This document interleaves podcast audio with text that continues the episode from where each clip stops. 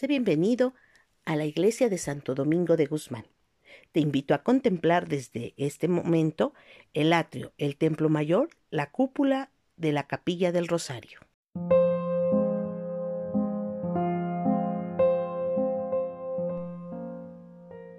Como invitado especial tienes a Fray Diego de Gorospe, quien te va a guiar en los principales pasos para visitar este grandioso templo, en especial la capilla del Rosario. Tengo que decirte que nace en Puebla. En este convento donde está la capilla se va a ser dominico. Desempeña grandes cargos importantes. A él se debe la descripción de la procesión que precedió a la entronización de la Sagrada Imagen de la Virgen del Rosario y los festejos que con tal motivo se tuvieron lugar en los días 13 al 16 de abril de 1690.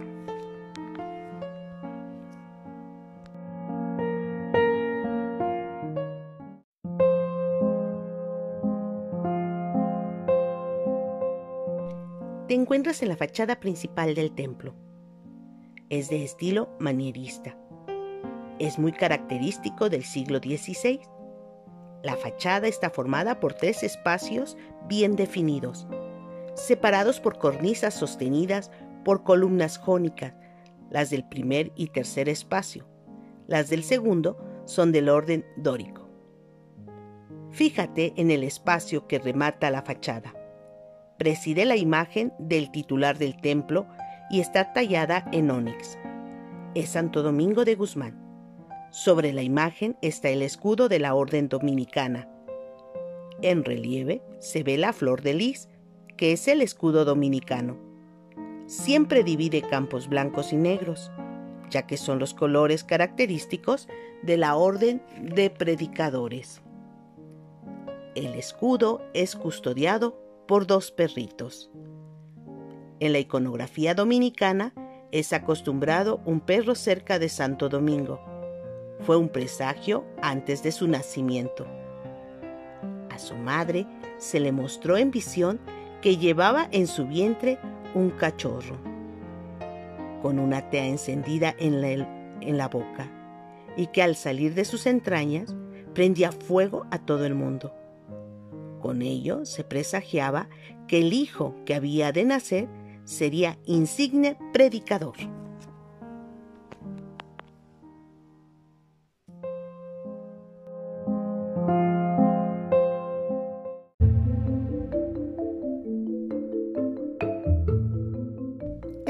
De ingresar al templo de Santo Domingo de Guzmán. Antes, déjame decirte quién fue Domingo de Guzmán. Nace de una familia noble, de la familia de los Guzmán y Asa, en un pueblo de Caleruega, de la provincia de Burgos, España, en el año de 1170. Predica con ardor en el sur de Francia, sobre todo contra los herejes albigenses. Siente la necesidad de que la predicación se continúe. Y es así como proyecta la fundación de una orden religiosa que se dedique a la salvación de las almas. Su proyecto se corona con éxito cuando el Papa Honorio III confirma la orden en 1216. Domingo muere el 6 de agosto de 1221 en Bolonia, pero su obra continúa hasta el día de hoy. La Orden de Hermanos Predicadores, fundada por Santo Domingo de Guzmán, es así nombrada por el mismo Papa Honorio III. El uso lo abrevia en Orden de Predicadores y el pueblo se encarga de usar el patronímico de dominicos o dominicanos. Los dominicos en Puebla llegan a la Nueva España en 1526. Vienen a Puebla hacia el año de 1532 o 1533. No hay seguridad del principio y fin de la construcción del conjunto del templo de Santo Domingo. Lo que sí se sabe es que se concluiría pasando el año de 1571. camina para poder llegar al retablo mayor. No puedes pasar al interior del templo sin que te sorprendas de lo grandioso que tiene en sus espacios. Pinturas e imágenes de bulto de diversas firmas y hermosura abundan y son verdaderas para cada uno de los fieles. La talavera poblana es hermosa, varias capillas en sus zócalos. También el churriguresco luce su exuberante ornamentación en los retablos que ocupan los brazos del crucero. Pero lo que más atrae la atención es el majestuoso y bien proporcionado retablo de estilo barroco que cubre todo el muro del ábside. Además de zócalo, el retablo está compuesto de cuatro cuerpos bien definidos. Recorramos y dirijámonos hacia él.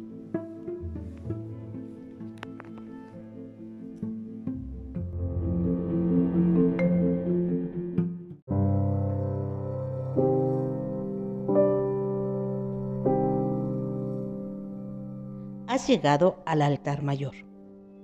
Podrás darte cuenta que en el templete está San Miguel Arcángel, quien preside la devoción de todo el pueblo. La provincia dominicana a la que pertenecía este templo estaba bajo la protección del Santo Arcángel. En el centro está Santo Domingo de Guzmán, fundador de la Orden Dominicana. En el tercer cuerpo, hacia arriba, está San Francisco de Asís, fundador de la Orden Franciscana. Es frecuente ver en los templos, fundados por dominicos o franciscanos, que a la par presiden los dos santos fundadores.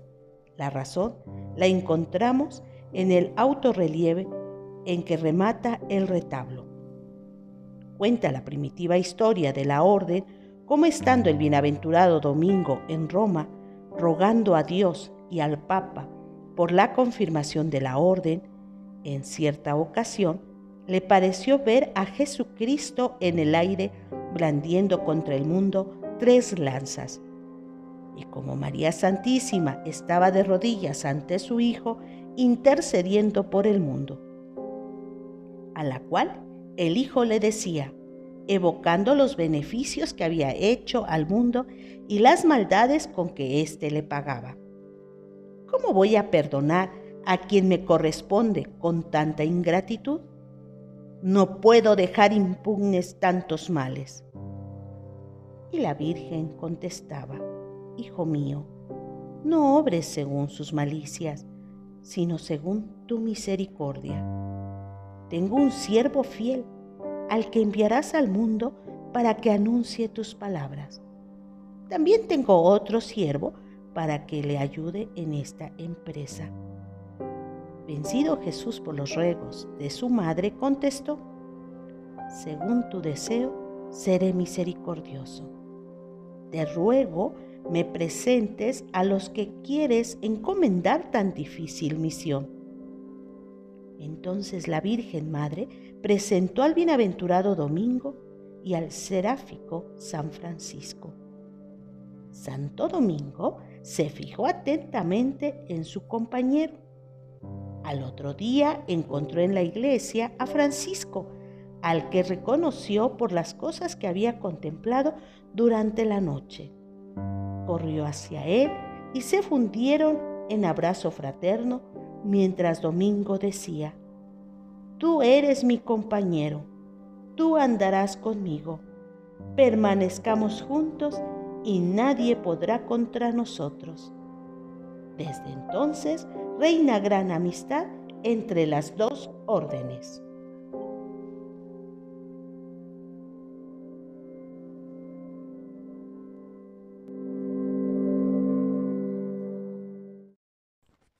Identifica a los santos y santas del retablo.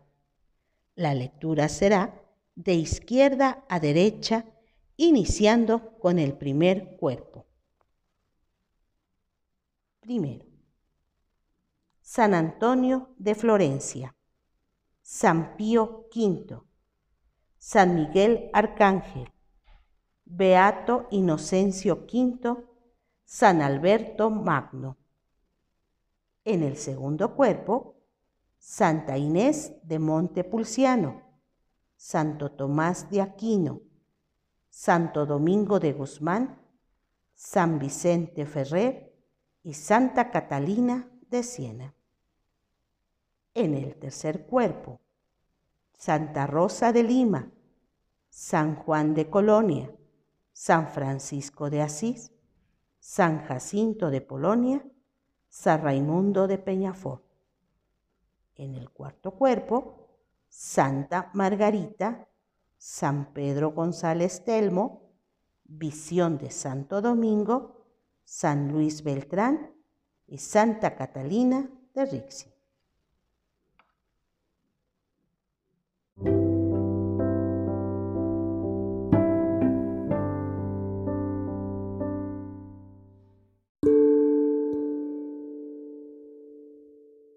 La capilla del Rosario se encuentra al lado derecho del altar mayor. Grospe se expresará diciendo, la fachada ocupa todo el frontispicio de la pared que es de cantería pulida con el mayor primor que se puede. Es su obra dórica. Sustenta las dos pilastras estriadas con su pedestal y capitel. Hace medio punto y en la clave sobresale un hermoso niño manteniendo un sol que toca la cornisa, sobre que carga un rasgado balcón. Corresponde a la volada tribuna que por la parte interior sirve de coro a la capilla. A los lados del balcón se elevan dos pirámides que estriban dos niños. Sobre la ventana están dos valientes mastines traseados de blanco y negro con sus hachas encendidas. Las puertas son de hierro forjado.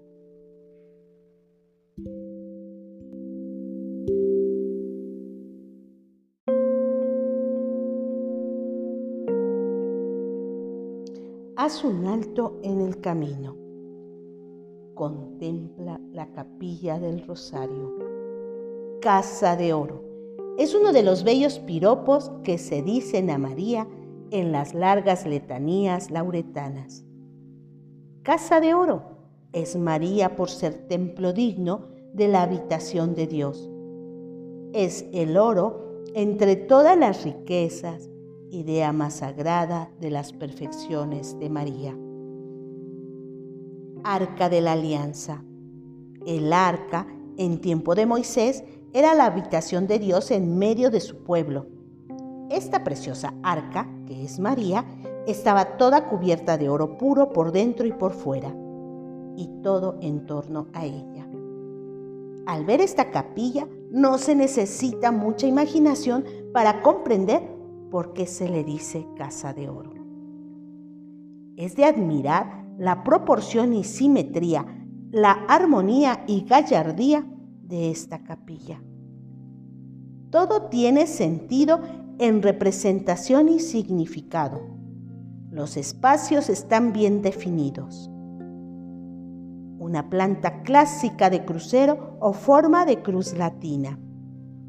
La nave central y principal que avanza hasta las gradas del presbiterio.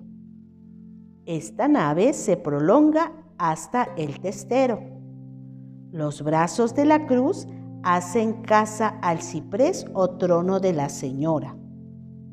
En el centro, el trono de la Reina del Rosario, cobijado por la espléndida cúpula desde donde el Espíritu Santo la cubre con sus dones.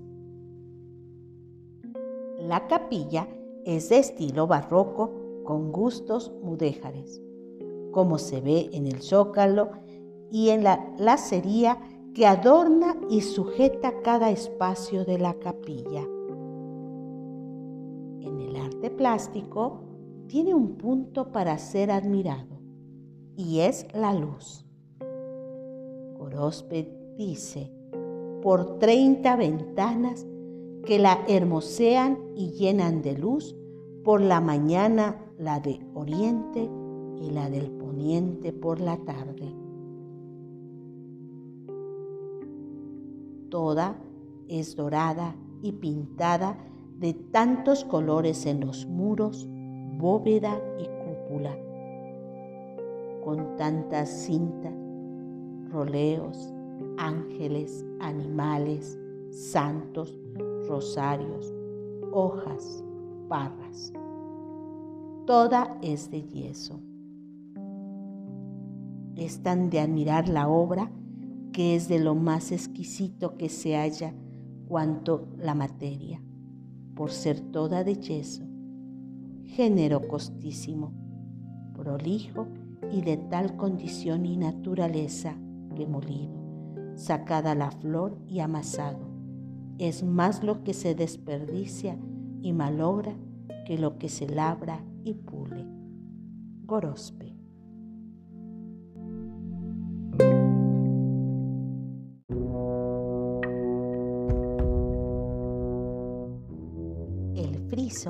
Es de excelente talavera poblana. Es al gusto mudéjar, con arabescos caprichos y ornamentación. La hilada superior es digna de observarse. Aquí ves los primeros detalles rosarianos y dominicanos. Alternan rostros de ángeles y diseños del escudo dominicano. El círculo de fondo amarillo lleva diseñado el rosario de cinco misterios.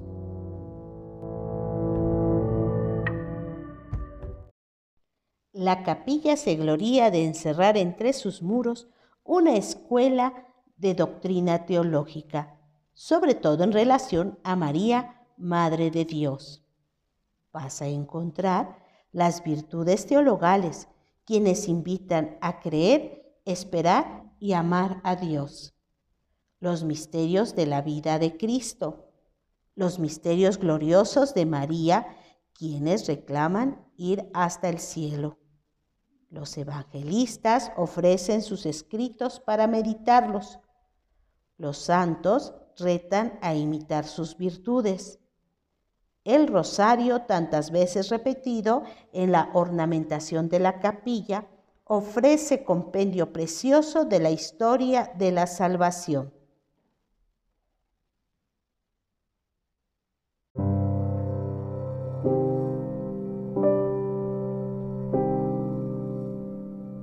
Levanta tu mirada. El centro y el corazón de las bóvedas ocupan la fe, la esperanza y la caridad. La primera es la fe, que sostiene signos claves de la religión católica, invitando a creer en ellos. La cruz donde Cristo realizó la redención por el misterio de su pasión. Y la Eucaristía que contiene todo el bien de la iglesia va coronada de rosas, de su cuerpo salen rayos ondulantes que forman una concha. El marco que la guarece es opulento, un grueso filete convexo, galado con seis querubines. La esperanza. El áncora o ancla. Cuando el barco puede peligrar o ir a la deriva, los marineros lanzan el ancla al fondo del mar, con lo que esperan el regreso con seguridad. La vida del cristiano está siempre en el mar, proceloso con tormentas y tempestades de tentación. Necesita de la esperanza. Mientras hay esperanza, hay seguridad y salvación. También va coronada de rosas. La concha se reduce a una especie de aureola sobre sus hombros y el marco o medallón lleva hojas de acanto. Los róleos han engruesado. La caridad. El amor a Dios obliga a amar al prójimo. Cuanto más indefenso y pobre se halla el hombre, más necesita de la caridad ¿quién más indefenso que un niño? Y más que esos niños están desprovistos de todo al grado que van desnudos. Por eso aquí la caridad los atiende con sentido y ternura. La caridad va sola y solemne en su medallón, ocupándolo todo. Es la antigua matrona romana sin adornos, con su negra cabellera cayendo sobre sus hombros, su tamaño es mayor, su marco más sencillo, pero los roleos anchos a su máximo se entrelazan en ritmo perfecto.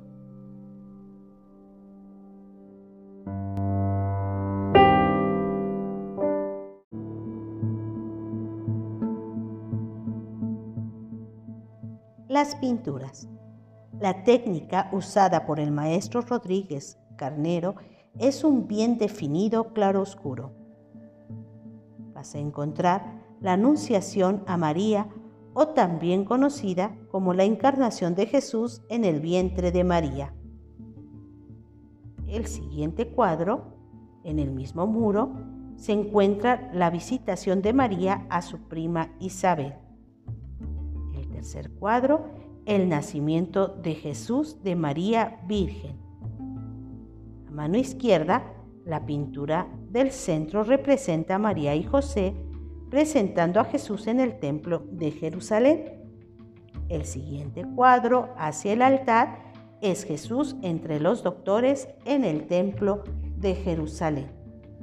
Existe un sexto cuadro, la adoración de los magos. Las razones de que se alce aquí ese cuadro son, primero, por simetría, completa los lugares dispuestos para estos grandes lienzos.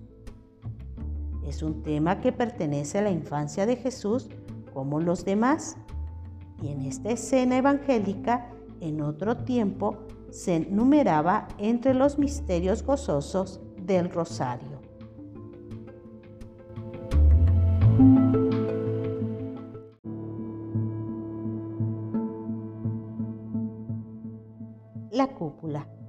El mismo trono de la señora colocado en el centro ofrece dificultad para ver y fotografiar de forma mejor todo lo maravilloso que contiene este techo que cubre a la reina. Los dones del Espíritu Santo. En la clave de esta celestial cúpula se cierne el Espíritu Santo en forma de paloma, dando a la paloma al Espíritu Santo, es decir, que se cierne desde el fondo blanco, está la inscripción en latín. El Espíritu del Señor desciende sobre ella. Los dones, el orden en que Agustín Hernández ha colocado los dones, no es el orden que suele decir el catecismo. Ha seguido el orden en que los nombra el profeta Isaías. Él los aquí alternando de izquierda a derecha. Espíritu de sabiduría y espíritu de inteligencia. Espíritu de consejo y espíritu de fortaleza. Espíritu de ciencia y espíritu de piedad. Espíritu de temor de Dios. Una orla enmarca cada una de las alegorías cada una con su inscripción alusiva al don correspondiente y se traduce así. Espíritu de sabiduría, como rosal plantado junto al arroyo. Espíritu de inteligencia, he llegado hasta lo más profundo.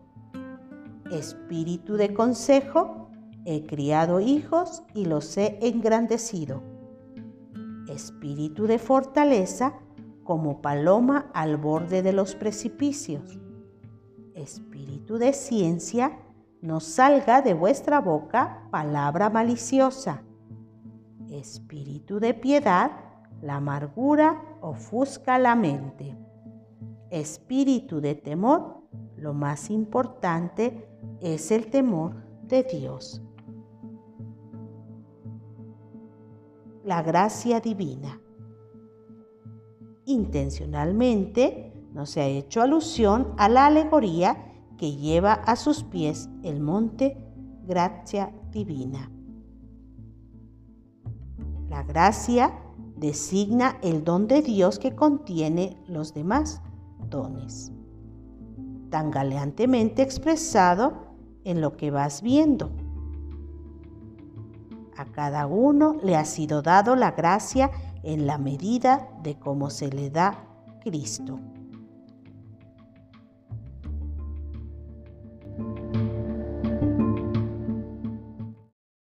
Debajo de los dones y como soporte y pedestal de cada uno y como remate de la serie de ventanas, pueden verse unos rostros angelicales como tantos que hay en toda la ornamentación de esta capilla y que son tan característicos del barroco. La particularidad de estos, además de engalanar esta casa de oro, es que cada uno tiene seis alas y forman un coro que dicen y cantan la obra de perfección y santidad de los dones de María. Estos serafines recuerdan la visión de Isaías. Vi al Señor en un trono alto y sublime, y sus alas vencían el templo. Unos serafines se mantenían por encima de él. Cada uno tenía seis alas. Unos a otros se cantaban y respondían, Santo, Santo, Santo. Llena está toda la tierra de tu gloria.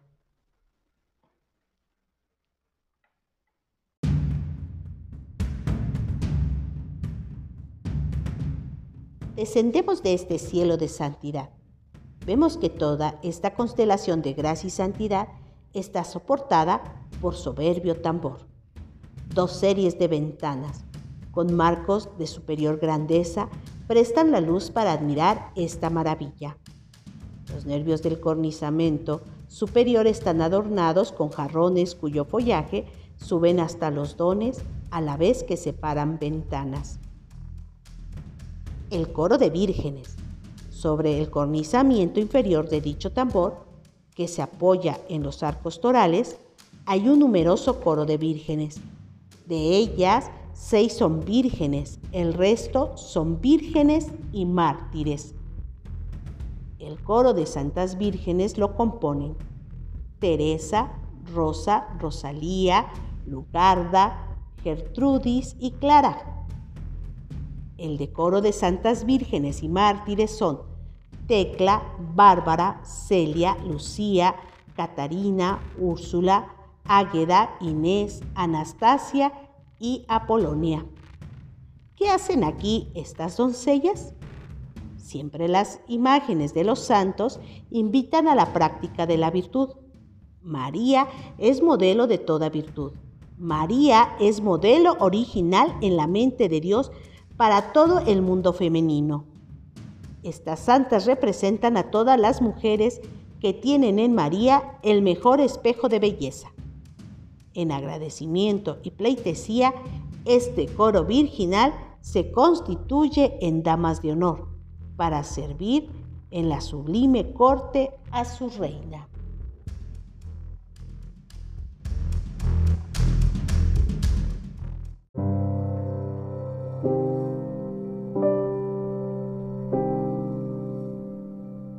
El Ave María.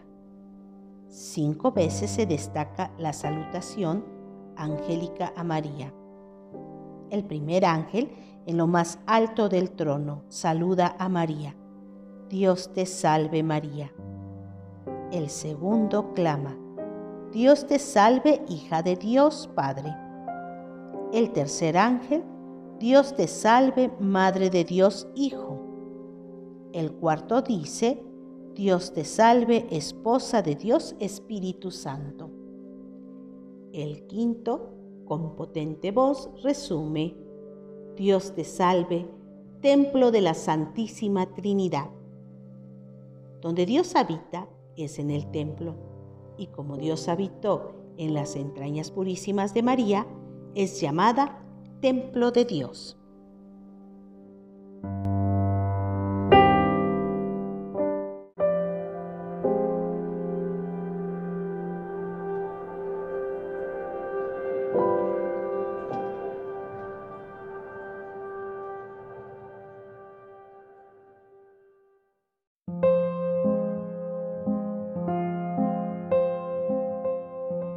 Si sigues estando cerca del presbiterio, podrás darte cuenta que al lado izquierdo se encuentra la pintura de la Asunción de María y a la derecha la coronación de la Virgen, ambos pintados por Rodríguez Carnero. Vas a encontrar también los personajes de San Joaquín y Santa Ana, San José y Santa Isabel. Sobre la cornisa que protege uno y otro lienzo de la Asunción y Coronación. Los evangelistas los encuentras a los lados de los cuadros de la Asunción y Coronación, cada uno de ellos con sus insignias. Es constante la representación de cada uno de los evangelistas con el libro, que significa sus respectivos evangelios. También es constante su representación con un ser viviente cerca de ellos. Esta representación ha sido elaborada a través del tiempo por el paralelismo entre los cuatro vivientes con alas, con cara de hombre, león, toro y águila que vieron Ezequiel y Juan Evangelista. Estos simbolismos están aplicados a los evangelistas. La insignia de Mateo es el hombre, no un ángel como suele entenderse al ver la figura humana con alas. La razón de esta aplicación es que Mateo enseña a entender a Jesús como hombre. La insignia de Marcos es el león, ya que las primeras enseñanzas de su evangelio la sitúa en el desierto. El desierto es el lugar más propio para leones. La insignia de Lucas es el toro, ya que inicia su evangelio tratando del sacrificio de Zacarías el toro es el animal característico para los sacrificios a la divinidad. La insignia de Juan es el águila, pues así como el águila se eleva a lo más alto del cielo y sus ojos resisten los rayos del sol, también San Juan eleva su pensamiento a lo más alto de la teología, que es como si mirara cara a cara a la divinidad. En estas imágenes solo vemos alas en el hombre de Mateo y en el águila de Juan. Supuestamente las correspondientes al toro y león están cubiertas por las vestimentas de los evangelistas.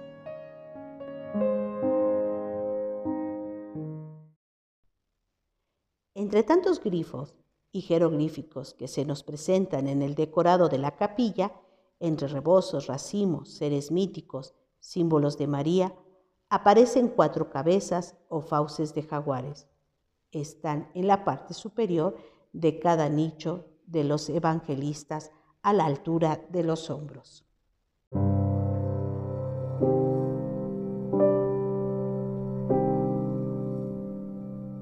El ciprés.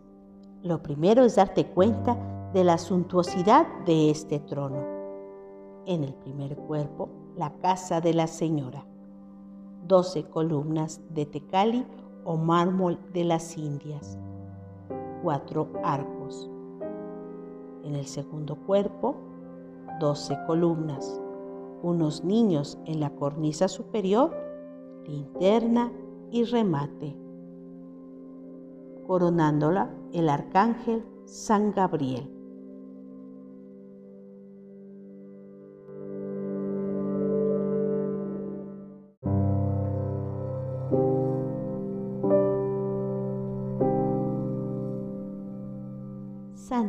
En los muros del crucero de la capilla.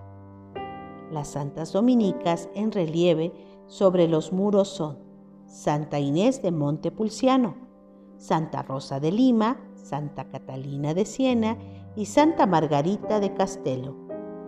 A ella se refiere Gorospe en forma retórica diciendo las Catalinas, las Ineses, las Rosas y las Margaritas.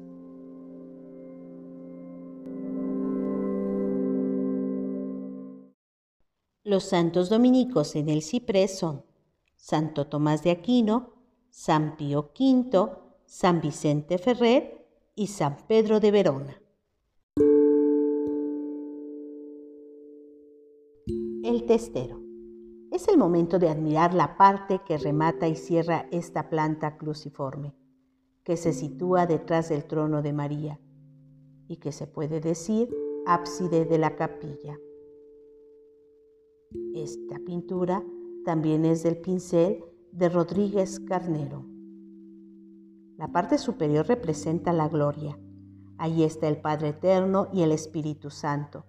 El Hijo en los brazos de María ocupan el centro del cuadro en actitud de descender para entregar el rosario a Santo Domingo, que a su vez invita a los dos religiosos que tiene a sus lados a repartirlos a los muchos fieles que esperan la devoción por medio de este rosario. La gloria, representada en la parte superior, está bien coreada de ángeles que con veneración a su reina, gozosos se alegran y le hacen corte. Muchos de ellos traen rosarios que diligentemente entregan a los frailes que con alegría reparten a los fieles. Algunos de los ángeles más ansiosos bajan hasta el purgatorio, desde donde las benditas almas tienden sus manos queriendo purificarse por medio del rosario.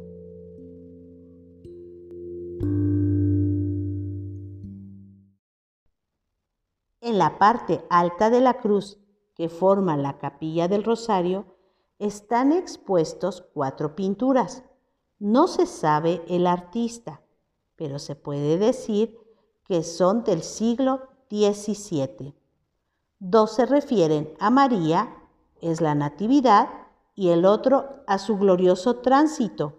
Los otros dos son papas dominicos. Se ve a Benedicto XI, revestido con ornamentos y las manos cruzadas sobre el pecho ante un crucifijo. Y a Benedicto XIII le reconocemos por la tiara y el escudo que nos dicen que es un papa. La leyenda al pie dice de quién se trata. Los dos están beatificados.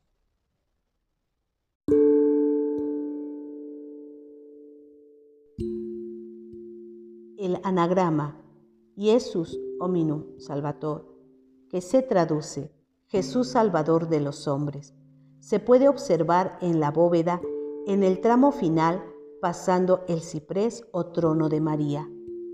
La parte superior de las letras se remata con una cruz, patíbulo donde murió Cristo. Debajo de las letras un corazón, el de Jesús, hendido por tres clavos. Se refieren a los usados para crucificar al Redentor. En otro detalle se encuentra bajo la peana del cuadro de la Asunción en la forma de sagrario que vemos hay una imagen del niño Jesús portando una cruz. Nos recuerda la que el mismo Cristo llevó cargando hasta el Calvario.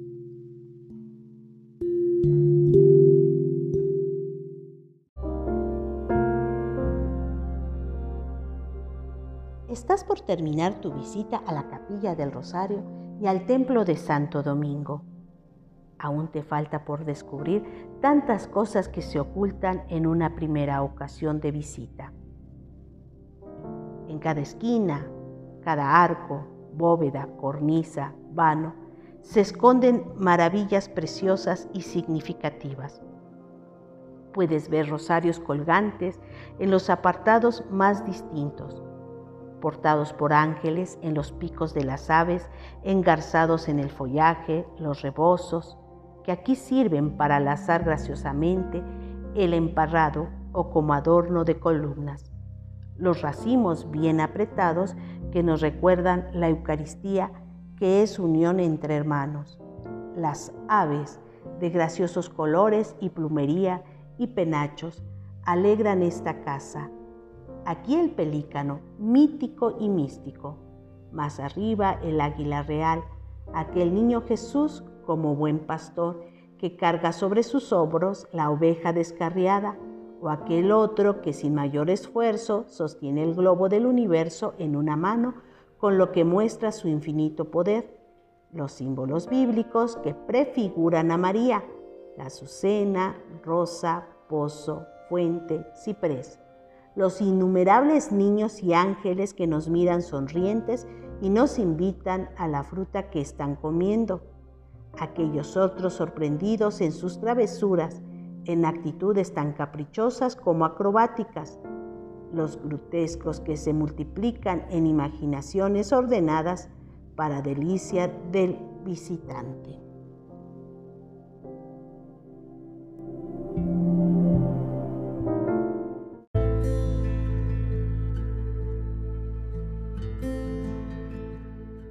Es el momento de salir. Encaminémonos hacia la puerta de la capilla del Rosario. No sin antes, levanta nuevamente tu mirada y observa el coro. Y nos despedimos con lo que dice Corospe. Sobre los derrames de la puerta de entrada a la capilla, descuella el balcón o tribuna que sirve de coro a la capilla, con dos escuadras doradas que llegan hasta el arco de la segunda bóveda, tan capaz que recibe sin ahogo los coros de música que en los días de festividades de la Señora solemniza la gloria de tal reina. En el respaldo está de relieve la gloria, en que aparecen coros de ángeles con instrumentos músicos y entre nubes de alegre claridad el Padre Eterno en trono de bellos serafines.